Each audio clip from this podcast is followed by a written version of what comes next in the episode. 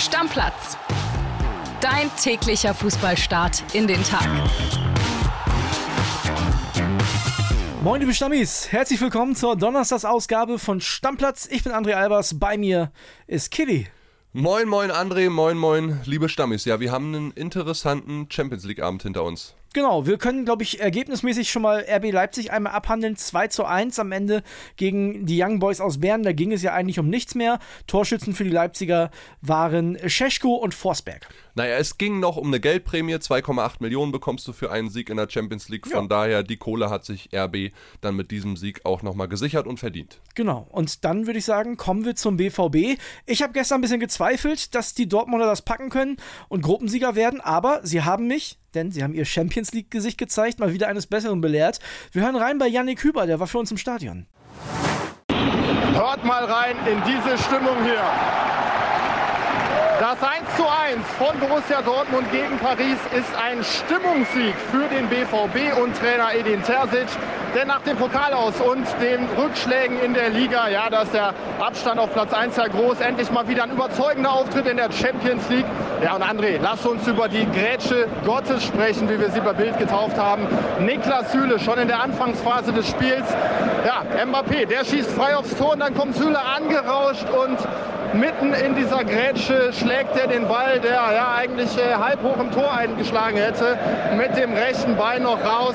Eine Wahnsinnsrettungstat, dafür gab es Bildnote 1 und äh, ja, scheinbar hat sich äh, der Gipfel mit ihm gelohnt, denn am Vortag, da war er mit seinem Berater mit Volker Struth, auch das haben wir gestern berichtet, im Büro von Sportdirektor Sebastian Kehl. Und äh, ja, da wurde ihm auch nochmal genau eingetrichtert, was man eigentlich hier von ihm verlangt, nämlich mehr Einsatz, mehr Führungsqualität. Das hat er heute gezeigt.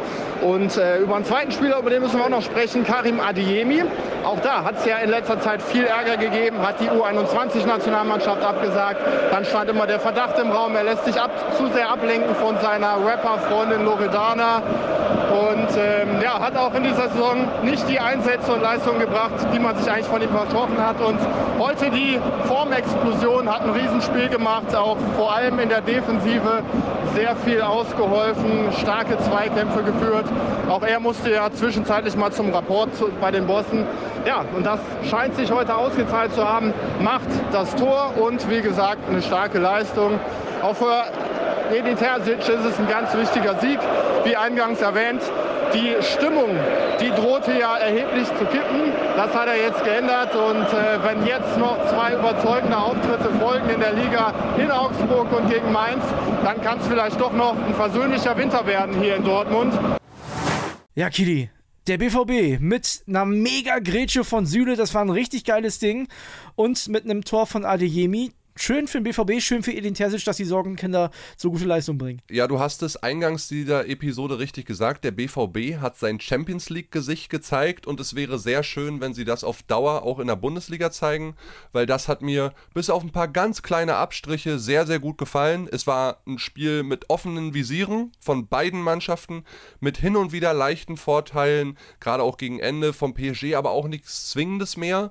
Deswegen hat es der BVB und auch ein Niklas Süle und auch ein Karim Adiemi aus meiner Perspektive sehr, sehr gut gemacht. Und deswegen an dieser Stelle von uns auch mal, und das ist selten, ein Lob für Borussia Dortmund. Ja, sie haben sich das verdient heute, das ist ganz klar. Und wenn du in der Gruppe Gruppensieger wirst, und das ist der BVB jetzt geworden, da kann man nur seinen Hut ziehen, definitiv. Das hat sich dann im Signal Iduna Park auch irgendwann rumgesprochen, dass die Mailänder in England fühlen.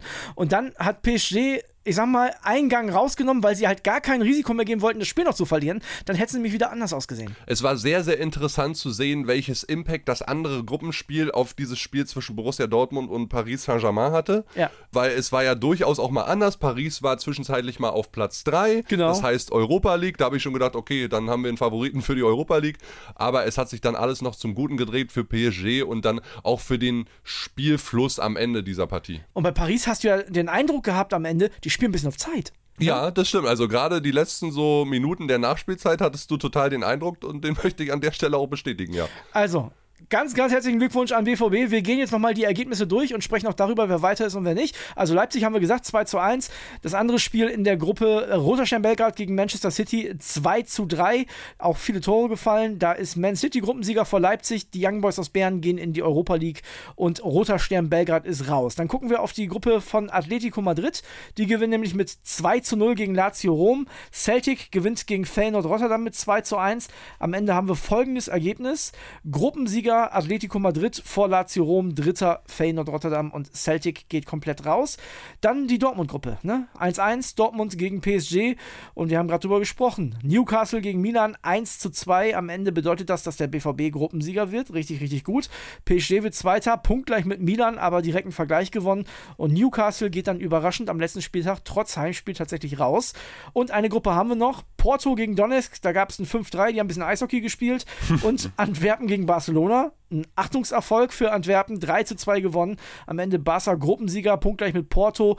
Donetsk geht in die Europa League. Ich weiß jetzt gar nicht, ob die die auch in Hamburg spielen. Müssten wir mal rausfinden in den nächsten Tagen. Ich gehe eigentlich davon aus, aber fragen wir nach für genau, euch. Genau, ja. das, das kriegen wir raus, wissen wir jetzt in diesem Moment nicht. Aber wäre ja schön, wenn da noch ein paar internationale Spiele für Hamburg dazukommen. Ja. Internationale Spiele gab es zuletzt für den Kollegen Van de Beek nicht, über den wollen wir gleich reden. Vorher würde ich sagen, gucken wir seinen vielleicht zukünftigen Club an, Eintracht Frankfurt, denn die spielen noch international in der Conference League. Eintracht Frankfurt muss daran heute in Aberdeen. 1845 geht's ja los, die Eintracht ist ja schon weiter. Ja, sind sicher weiter. Auf den Gruppensieg haben sie keine Chance mehr, lieber André. Das heißt dann Playoffs in der Conference League. Genau, noch wichtiger als dieses Spiel heute. Und auch interessanter, ne? Ja, und auch interessanter, müssen wir ehrlich sagen, ist ein möglicher Transfer von Hollandstar Donny van de Beek. Der kann möglicherweise von Manchester United ausgeliehen werden. Wir hören erstmal Roman Unger, würde ich sagen, denn der hat die Infos für uns. Hallo André, hallo Kili, hallo liebe Stammis. Dass sich Eintracht im Winter verstärken will, ist ja nichts Neues. Ähm, jetzt ist allerdings ein neuer, sehr, sehr spannender Name durchgesickert. Donny van de Beek von Manchester United. Den zentralen Mittelfeldspieler würden die Frankfurter im Winter sehr gerne ausleihen bis Saisonende. Und ja, es sieht ganz gut aus, würde ich mal sagen. Die Gespräche verlaufen nach unseren Infos sehr aussichtsreich. Ähm, Eintracht ist in der Pole Position, obwohl mehrere andere Clubs auch angefragt haben, darunter Spaniens Tabellenführer Girona.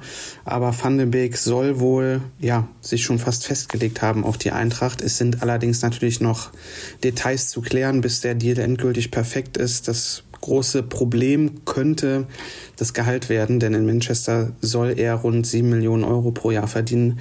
Das ist für Eintracht natürlich nicht machbar und ähm, die wollen auch nach unseren Infos für Van der Beek nicht ihr Gehaltsgefüge komplett sprengen.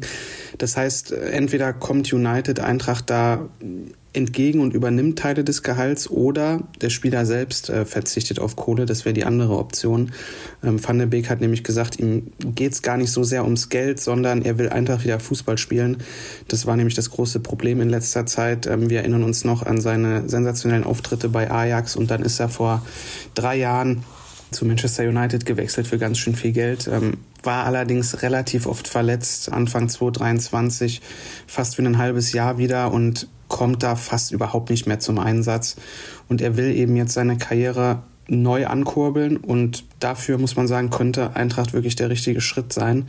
Denn im Gegensatz zu United könnte er in Frankfurt im nächsten Jahr immer noch international spielen. Ich bin gespannt, ob es klappt und ich bin ehrlicherweise ganz zuversichtlich. Macht's gut. Ciao, ciao. Also ich halte Donny van de Beek für einen unfassbar interessanten Spieler für Eintracht Frankfurt, aber viel mehr würde ich Donny van de Beek raten, diesen Deal mit Eintracht Frankfurt einzugehen, auch wenn er weniger Kohle verdient. Es ist in dem fortgeschrittenen Fußballeralter, wo du, klar, du, der ist noch lange nicht 30, ne, aber der will seine Karriere auch so ein bisschen retten. Roman hat es angesprochen, seit September letzten Jahres hat Donny van de Beek 50 Spiele in der Premier League verpasst. Dieses Jahr hat er überhaupt erst 21 Minuten gespielt. Also ich würde mal sagen, Donny van de Beek braucht die Eintracht mehr als die Eintracht Donny van de Beek braucht, das sage ich ganz klar. Und auf der anderen Seite, wenn der sein altes Niveau abruft, wir alle kennen ihn aus seinen Ajax-Zeiten und wir wissen auch, Man United hat 40 Millionen Euro in ihn investiert Und wenn er das wieder so ein bisschen auf den Rasen bringt, dann kann der eine super Verstärkung fürs Mittelfeldzentrum von Eintracht Frankfurt sein. Ja, das Risiko für die Eintracht ist einfach nicht besonders hoch, muss man ehrlicherweise sagen. Ja. Ne? Denn Van de Beek, das hat Trainer Ten Haag zuletzt noch gesagt, der spielt jetzt um seine Karriere. Also der muss tatsächlich beim nächsten Club, das muss ein Treffer sein, der muss Leistung bringen. Vielleicht kriegt Markus Krösche, wir wissen ja, das ist ein Verhandlungsfuchs, vielleicht kriegt er irgendwie eine Kaufoption, die nicht so mega hoch ist, da noch mit rein. Und dann könnte es ja wirklich eine Win-Win-Situation äh, für Van de Beek und für die Eintracht werden. Und ich denke, dass Matthijs de Licht, die beiden sind gut befreundet, auch ihre Frauen sind gut befreundet miteinander, viel Positives über die Bundesliga erzählt haben wird. Von daher schätze ich die Chancen groß ein. Ja, Girona ist dran, aber Eintracht Frankfurt auch mit der Perspektive, weiter international zu spielen in 2024, ist, glaube ich, ein guter Club, um seiner Karriere wieder ein bisschen mehr Schwung zu verleihen. Ja, und wenn Bildreporter sagen, sie haben ein gutes Gefühl und sind zuversichtlich, dann ist es meistens ein sehr gutes Zeichen für so einen Transfer. 100 Prozent. Kitty, ich würde sagen, wir gucken noch mal ganz kurz auf die beiden Euroleague-Vereine. Die spielen heute auch noch. Bayer Leverkusen um 1845 gegen Molde. Da geht es auch nur um ein bisschen Prämie, ne, will ich in dem äh, Fall mal sagen. Die sind schon Gruppensieger, die Leverkusener. Bisschen mehr drin ist bei Freiburg, bei, äh, bei West Ham, denn Freiburg hat das Hinspiel verloren. Die sind zwar momentan punktgleich, aber wenn sie Gruppensieger werden wollen, müssen sie bei West Ham gewinnen.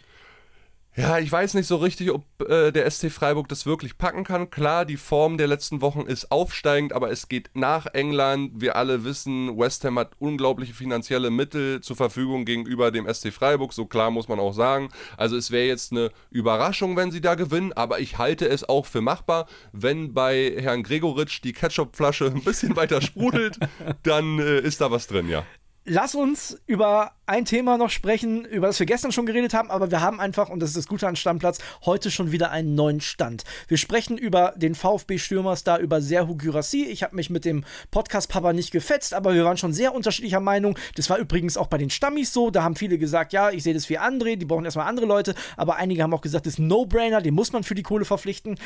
Die Frage ist, kriegt der BVB überhaupt die Möglichkeit, Serhu Gyrassi zu verpflichten? Wir haben mal nachgefragt bei Johan Agadi, unserem VfB-Reporter, und der sieht andere Leute oder andere Mannschaften in der Pole Position. Wir hören da jetzt mal rein. Ja, nach wie vor mächtig viel los um Stuttgarts Superstürmer Seru Girassi. Nach unseren Informationen haben die Stuttgarter in den vergangenen Wochen und Monaten versucht, Girassi die Ausstiegsklausel, die ja bei knapp 20 Millionen Euro liegt, abzukaufen. Das Problem, der Goalgetter hat sich auf diesen Deal nicht eingelassen und das ist auch nachvollziehbar. Girassi befindet sich in einer äußerst komfortablen Situation, wird natürlich mit jedem Treffer wertvoller und kann sich im Endeffekt die Clubs mehr oder weniger im Winter aussuchen, die anfragen kann dazu noch ein fettes Handgeld, da wird bestimmt die Rede sein von um die 10 Millionen Euro einstreichen bei einem möglichen Deal.